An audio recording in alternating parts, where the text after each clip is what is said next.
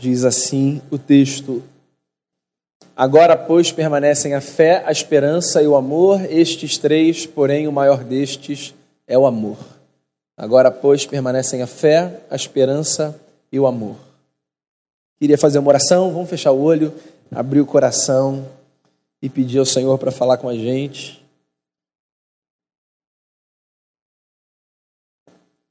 Senhor, bom a gente estar aqui, a gente poder cantar a nossa fé, a gente poder cantar a nossa confiança no Senhor. Isso renova, Deus, as convicções que a gente tem, carrega pelo lado de dentro. Isso faz com que a gente experimente algum refrigério para a alma. É tão bom a gente poder cantar aquilo que a gente acredita e que essas canções tenham sido a expressão da nossa confiança em Ti no meio de uma vida tão turbulenta. Nós confiamos no Senhor. E nós confiamos também que o Senhor nos fala pela palavra, assim nós cremos.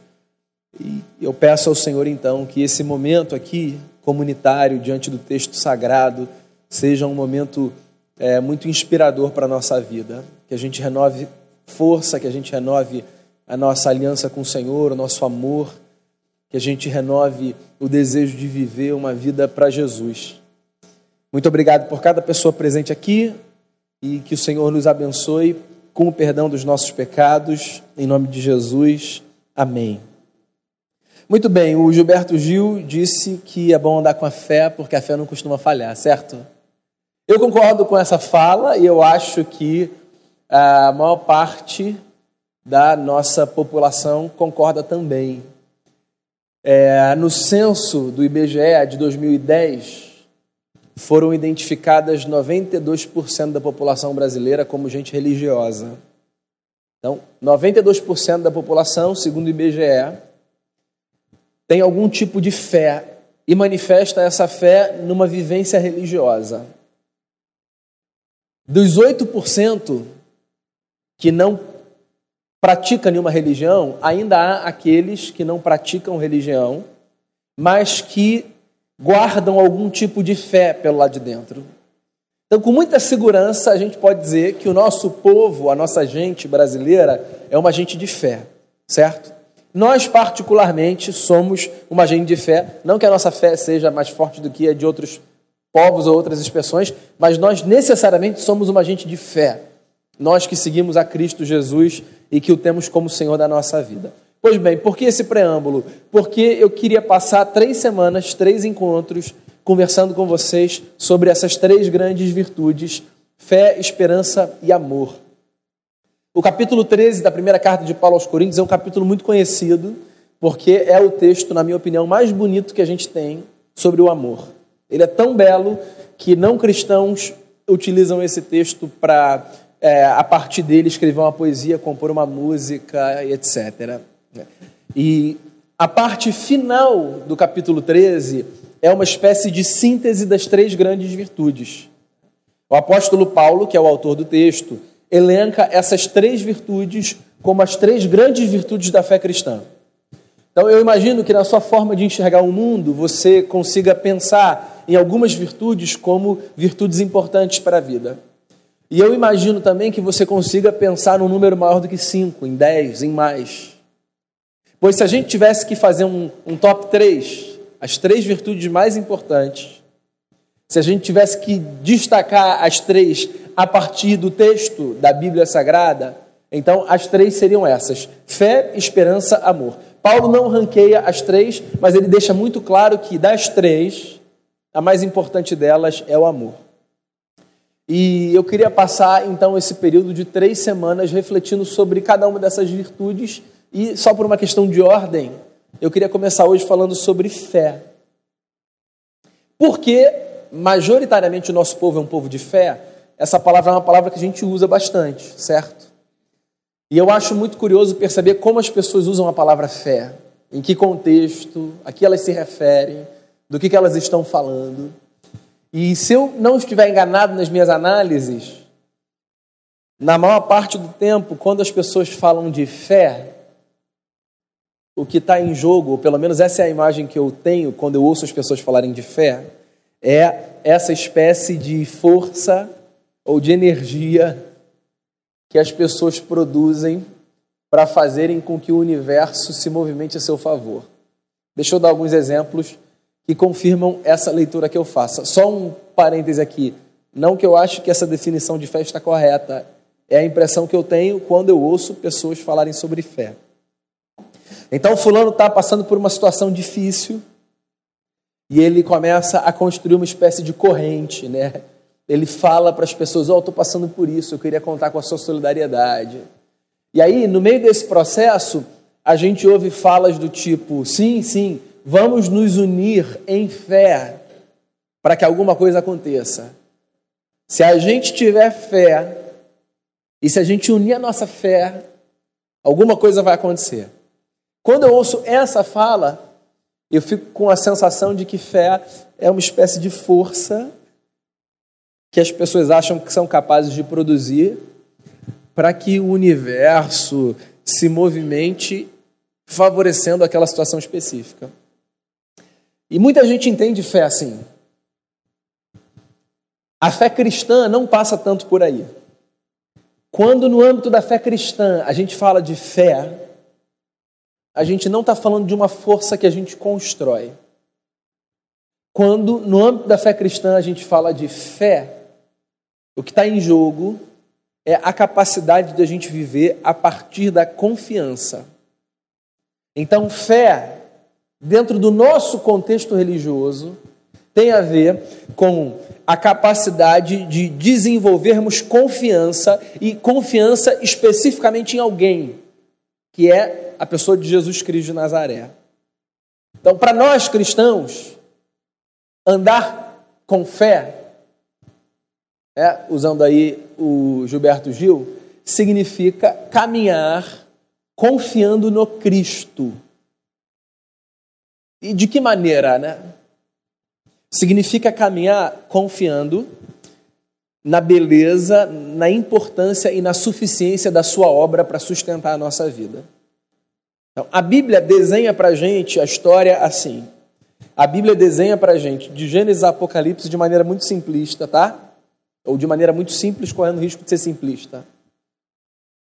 A Bíblia fala que Deus nos fez e nos fez para Ele, e nós rompemos com Deus, e essa ruptura com Deus desestabilizou a nossa vida, e Deus envia o seu filho na história, que vive uma vida que a gente é incapaz de viver, de obediência, e que morre uma morte no nosso lugar sendo Ele mesmo o pagamento diante de Deus pelos nossos pecados, e que atravessa a morte ressuscitando no terceiro dia, como um sinal do que vai acontecer com a gente.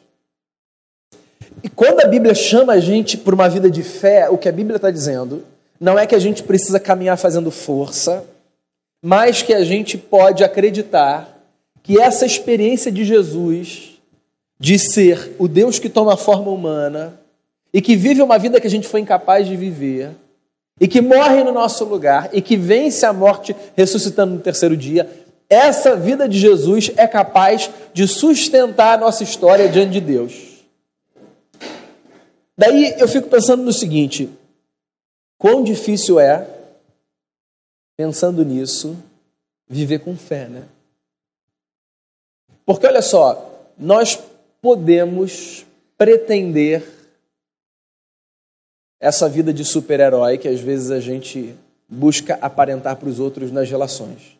Sobretudo num mundo que vive a partir do lema os fracos não têm vez, é muito difícil alguém assumir as suas fragilidades, as suas fraquezas, o seu ponto de vulnerabilidade. Né? Nós crescemos aprendendo que nós precisamos ser fortes o tempo todo. Mas a verdade é que nós não somos isso, certo? Não está gravando, pode falar. Só a minha voz que está saindo. Só vai pegar mal para mim. A verdade é que nós somos instáveis. A verdade é que nós, ora, confiamos mais, ora, confiamos menos. Eu penso, meus amigos, que o exercício da fé é um exercício diário. Diário. E às vezes, no mesmo dia, a nossa fé, ela oscila assim, numa maneira impressionante, que faz às vezes até a gente se questionar se a gente acredita de fato. Né? Então, às vezes eu converso com pessoas que chegam para mim cheias de angústia, dizendo assim: não é possível, eu acho que eu não sou crente em Jesus, né? eu acho que eu não creio. Porque eu passei por essa situação ou por aquela situação, e a minha atitude foi uma atitude de descrença tão grande que eu não sei se eu tenho fé no coração. Eu costumo responder o seguinte para quem vem com essa angústia: só experimenta essa angústia o sujeito que tem fé. Só.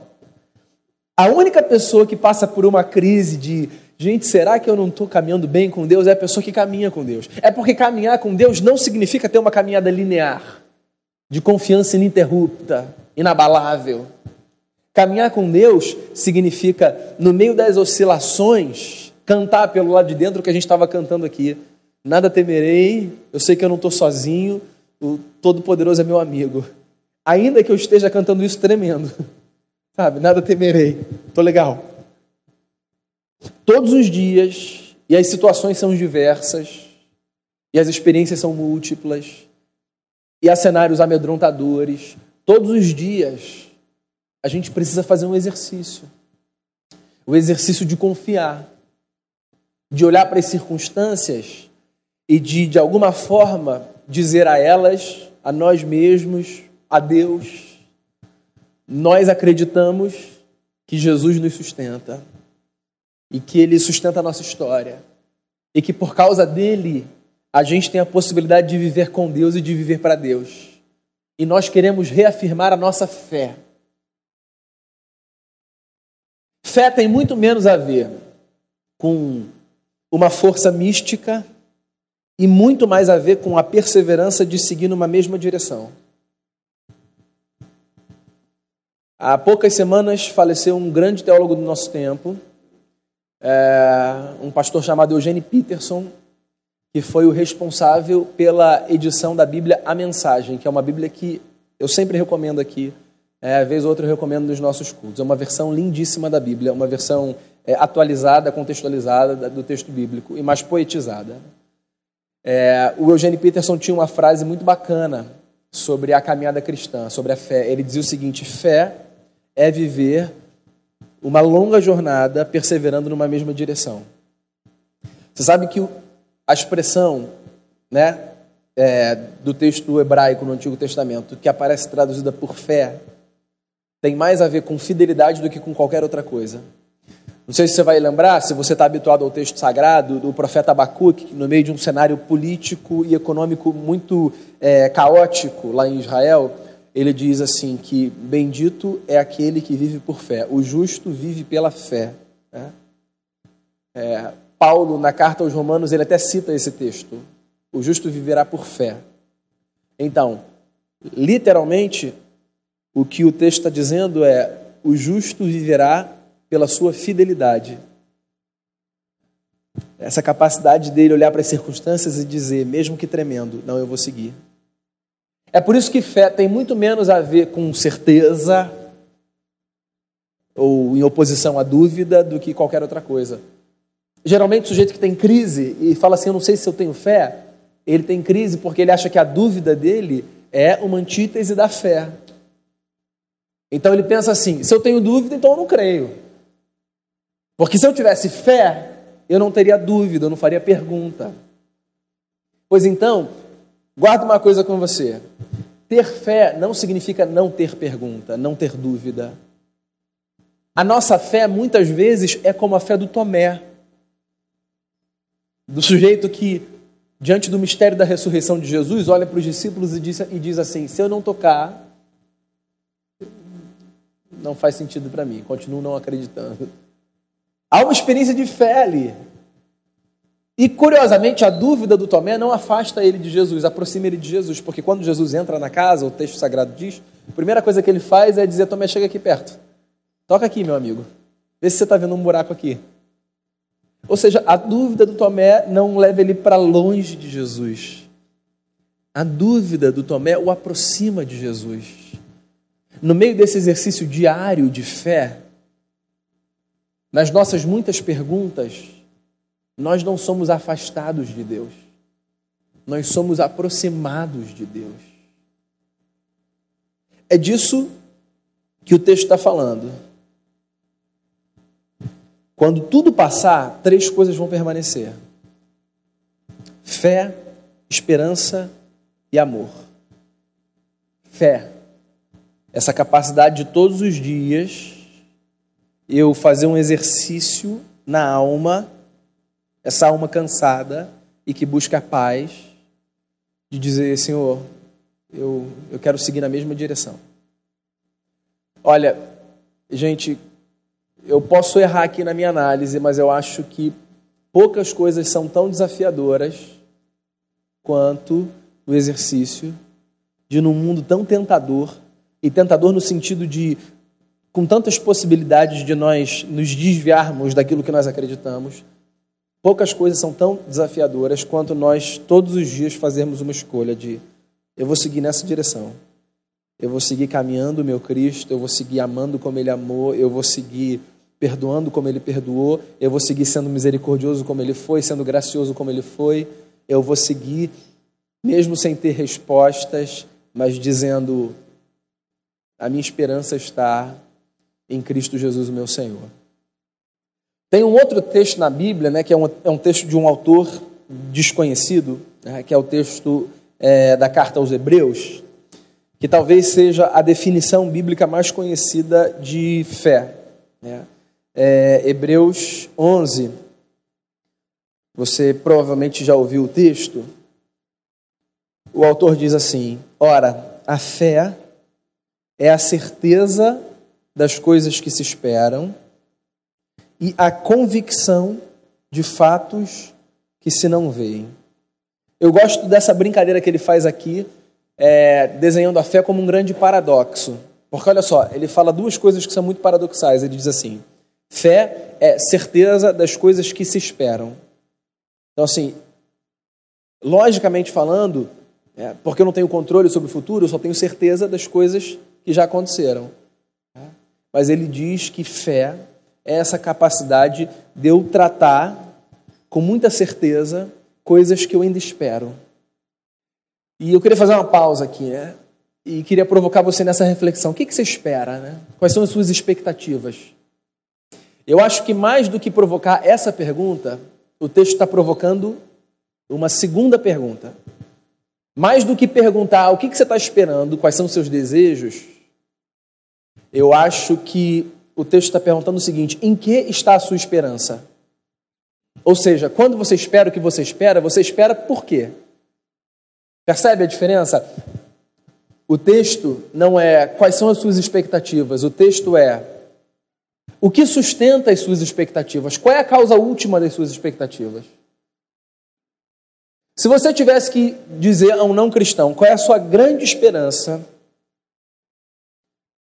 qual resposta você daria? Pensa aí. No texto que a gente leu, um pouco mais para frente, Paulo fala sobre isso. Que a grande esperança do cristão, eu vou falar sobre esperança na semana que vem, é a esperança da ressurreição, por causa da ressurreição de Jesus. Qual é o grande mistério da ressurreição? Né? Por que, que nós somos o povo da ressurreição? Porque nós vivemos na expectativa de que um dia o bem vença o mal. Essa é a esperança da fé cristã. Então, por mais que isso pareça muito conto de fadas no mundo tão injusto, tão mal, tão violento quanto o nosso, a verdade é que o que sustenta a nossa confiança é o que Paulo chama de o poder da ressurreição, ou seja, uma certeza que a gente tem inabalável de que no final da história o bem triunfará sobre o mal. E aí, porque a vida é um grande mistério, o que acontece é o seguinte: das duas, uma, tá? Ou nós veremos em vida o bem triunfando o mal em episódios da nossa vida, certo? Ou nós veremos situações que representam exatamente isso, ou nós veremos, quando estivermos diante de Deus, o bem cabalmente vencendo o mal. Eu acho isso uma das coisas mais poderosas da fé cristã, tá? Mais poderosas. É. Essa, essa certeza que a gente tem de que a nossa história não termina acachapada pelo triunfo da maldade. Para muita gente, por exemplo, essa esperança, na verdade, não passa de uma utopia infantil. Mas você já percebeu que ninguém consegue roubar isso dos cristãos? Pensa nos lugares onde o cristianismo é mais perseguido. Né? O que, que faz com que aquela gente, nesses lugares onde o cristianismo é perseguido, onde as pessoas sofrem, o que, que faz com que aquelas pessoas continuem perseverando em fé? Essa certeza que elas carregam.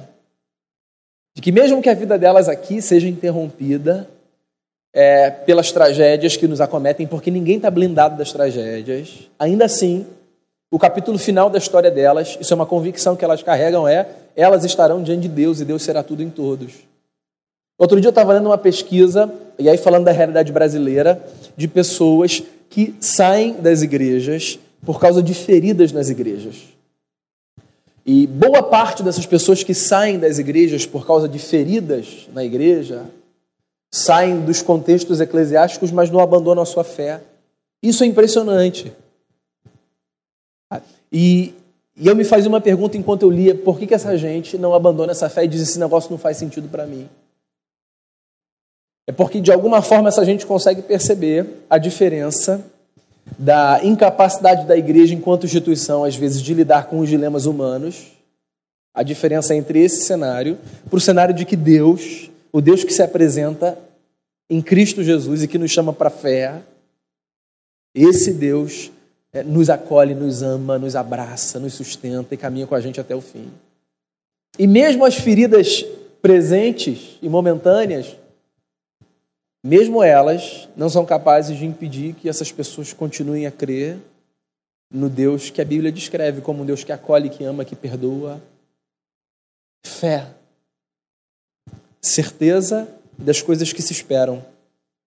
E ele diz também é a convicção de fatos que se não veem. Ou seja, eu estou convicto de um negócio que eu não vejo. Mas assim, eu tenho certeza do que eu estou falando, eu tenho convicção disso. Também é a descrição de um paradoxo. E eu acho que isso tem muito a ver com o nosso dia a dia. Pensa, olha só, é, muita gente diz assim, olhando para as circunstâncias, a única conclusão que eu posso chegar, dadas as circunstâncias, é Deus não me ama. Muita gente chega a essa conclusão. Porque muita gente lê Deus a partir das circunstâncias. Na verdade, nós lemos as coisas a partir das circunstâncias, certo? Nós lemos né, o mundo a partir das experiências que a gente tem. E a Bíblia chama a gente por uma leitura diferente. A Bíblia chama a gente para olhar para Deus não a partir das circunstâncias, mas a despeito das circunstâncias. Isso é fé. Isso é fé. Eu tá no leito de um hospital, sei lá. E ter, do ponto de vista das circunstâncias, todas as razões para falar assim, Deus não me ama mais. E eu consegui dizer, eu sei que Deus me ama, está aqui comigo. Isso é fé. Eu estou tá passando por situações difíceis na vida, lutas financeiras, problemas em relacionamento, crises profissionais. E eu dizer assim: não, Deus é bom. Tem uma música que a gente tem cantado, domingo a gente vai até cantar essa música de novo, que ela é uma repetição dessa verdade, né? Ele continua sendo bom, ele continua sendo Deus. É uma música muito simples, mas que eu acho tão bacana, tão gostosa. Assim, eu, eu gosto de me lembrar dessa verdade. Porque olha só, uma coisa é eu dizer que eu sou um cara de fé quando tudo vai bem. E essa parece ser a pegada evangélica hoje. Quem é o sujeito de fé hoje? No cenário evangélico. É o sujeito que tem condição de dar um testemunho tão bacana que as pessoas olham para ele e dizem assim: Deus abençoe esse cara. Ó, o país está em crise, o cara é promovido. O pessoal está indo é, do Leblon é, para a Baixada e o cara está indo do Leblon para o Alto Leblon. O pessoal está viajando para Penedo, ele está indo para a Suíça. E por aí vai. Né? Esse cara é um cara que está fazendo o movimento que faz com que todo mundo olhe e diga assim: Deus está com ele. E olha só, eu não vou fazer aqui o discurso contra a ascensão. Eu acho que a gente crescer também é um sinal do favor de Deus sobre a nossa vida. E olha só, eu oro por isso, tá? O que Deus puder nos abençoar, materialmente falando, inclusive, que Ele nos abençoe. E, e se Deus nos abençoar, o que a gente puder fazer para abençoar os outros, que seja assim. Porque esse é o único propósito da gente ser abençoado. Fazer com que a bênção de Deus continue, continue a chegar em terceiros. Mas isso é uma coisa. E ler Deus só a partir disso é outra completamente diferente. Eu acho que esse camarada, que é o camarada que está indo para a Suíça quando está todo mundo fazendo um passeio só no parque da cidade, esse camarada até pode dizer: Olha como Deus me abençoa. Mas sabe qual a história que eu acho que é mais de fé ainda? A do sujeito que fala assim: Ó, é, tá difícil, tá muito difícil, tá? mas Deus é muito bom, tá comigo todos os dias. Esse cara é de uma fé.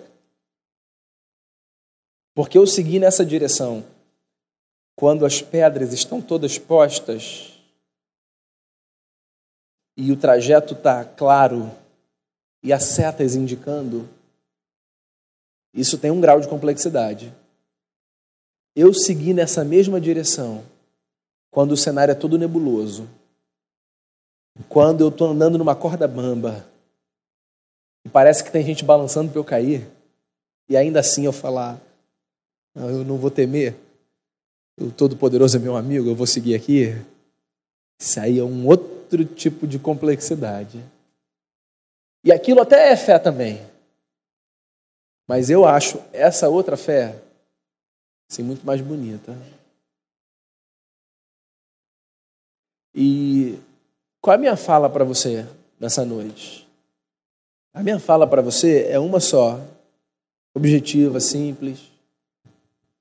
Vem para o lugar da fé. Vem para esse lugar da confiança. Confie em Jesus. Acho que não tem passo mais importante que você pode dar na sua vida. As circunstâncias são as circunstâncias. Não dá para fingir que elas são outras. Se é no parque da cidade que eu vou passear, se a minha viagem vai ser um diazinho ali em Itaipava só para fazer um almoço e voltar,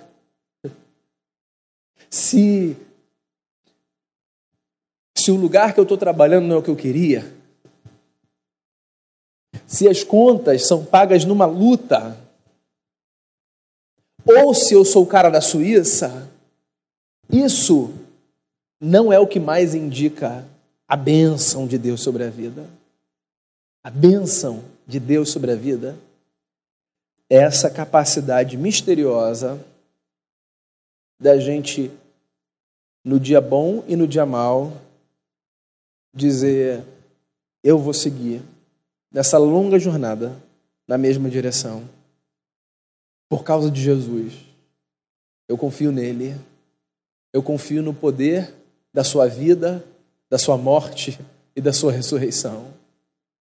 Eu confio. Eu espero contra toda desesperança. Eu sigo nessa direção. Eu creio eu acredito e eu vou me movimentar nesse mesmo sentido, a despeito das circunstâncias, certo do que a Bíblia me diz sobre Deus. Ele me ama, Ele está comigo, Ele me sustenta, Ele é bom. E eu vou fazer isso como quem anda num dia claro e como quem anda num dia escuro. Eu vou fazer isso não porque as circunstâncias me empurram para esse lugar. Eu vou fazer isso porque eu sei, e não apenas porque cantaram, mas porque a Bíblia me disse que a fé não costuma falhar. Seja gente de fé, da boa fé, da fé em Jesus. Confie nele. Não te custa dinheiro, porque você não precisa disso para crer em Jesus. Não te custa boa obra, porque você não precisa disso para crer em Jesus. Você faz isso porque você crê em Jesus. Só te custa uma coisa: olhar para esse tipo de vida e dizer assim: por que não? Eu acho que eu vou seguir nessa direção, confiando no Deus que me sustenta na palma das suas mãos. Eu queria que a gente fechasse essa fala ouvindo uma canção linda, linda, linda. E depois eu vou querer orar com você. Mas enquanto você ouve essa canção, sim, faça dela uma verdadeira oração. E depois a gente ora. E o que quer que a gente tiver que apresentar a Deus em oração, a gente vai fazer. Mas que essa música embale o seu coração e encha você nessa noite mais uma vez de fé. De tudo na vida, três coisas vão permanecer: a fé, a esperança e o amor. Então, invista naquilo que é eterno, porque tudo aquilo que não é eterno é eternamente inútil. Ouça essa canção, depois a gente faz uma oração.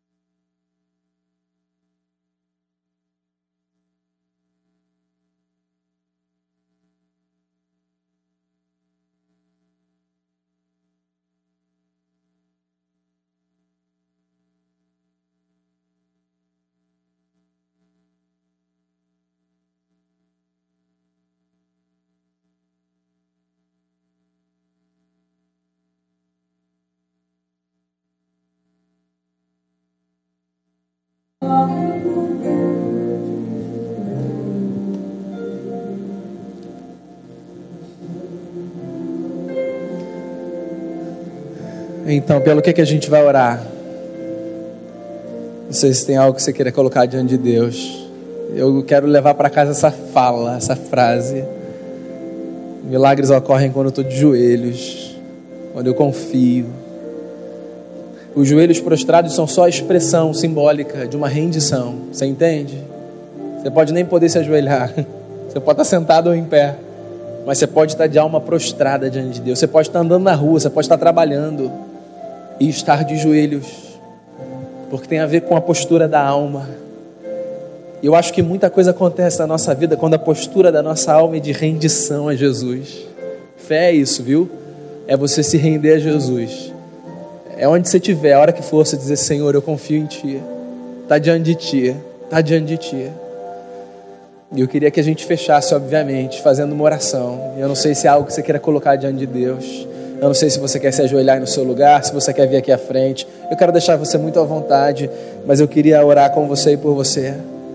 Como você quiser. Se você quiser se ajoelhar, se você quiser vir aqui, vamos prostrar o nosso coração diante de Jesus. Pelo que, que você vai orar? A sua oração Deus ouve. Deus ouve. Você pode ter certeza disso. Todos os dias a sua oração Deus ouve. Jesus ama você, cuida de você e você pode confiar nele. O maior investimento que você vai fazer na sua vida é confiar em Jesus Cristo de Nazaré. É caminhar, não a partir do que você vê apenas, mas a partir dessa confiança no cuidado de Deus sobre a sua vida. Deus cuida de você, cuida da sua família, cuida da sua casa. Quero muito que essa quarta seja um renovo para nós que a gente saia daqui renovado na fé, no cuidado do Senhor sobre a nossa vida. Senhor Jesus, nós somos a comunidade da fé, não porque ela é privilégio nosso, mas porque nós não abrimos mão dela. Nós cremos no poder da ressurreição a Bíblia diz que o mesmo poder que ressuscitou Jesus dos mortos opera em nós e vivifica o nosso corpo, a nossa vida. O poder do Teu Espírito Santo nos traz vida. E a gente vive de verdade quando a gente confia. Mesmo que a gente confie tremendo, a gente quer renovar nossa confiança no Senhor. Há tantos motivos pelos quais a gente se aproxima do Senhor nesse momento: pela gente, por outras pessoas, pela família, pelo filho, pelo cônjuge, pelo pai, pelo amigo, por saúde, por emprego, por relacionamento, por crise existencial. Tem medo que a gente carrega. O Senhor conhece a gente como a gente é. Uma coisa a gente quer fazer nessa noite, a gente quer renovar a nossa fé no Senhor. E a gente quer dizer que a gente quer andar em fidelidade nessa direção, que é a direção de Cristo Jesus. A fé não é uma força que a gente produz, a fé é um presente dos céus. A tua palavra diz: fé é dom de Deus. E nós recebemos esse presente com gratidão não queremos ser contados entre aqueles que vivem com um vazio pelo lado de dentro. Venha preencher o vazio da nossa alma, venha preencher o vazio do nosso interior, venha dar sentido para a nossa vida, Senhor Deus. Livra a gente da vida pobre que coloca o seu sentido no dinheiro, nas coisas materiais, nas realizações que são passageiras. Faz a gente construir história a partir daquilo que é eterno.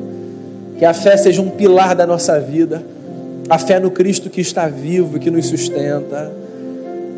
Que a gente saia daqui embalado por essa verdade. Um dia o bem vai vencer o mal. Nos dê a graça de vermos gotas desse cenário final em vida.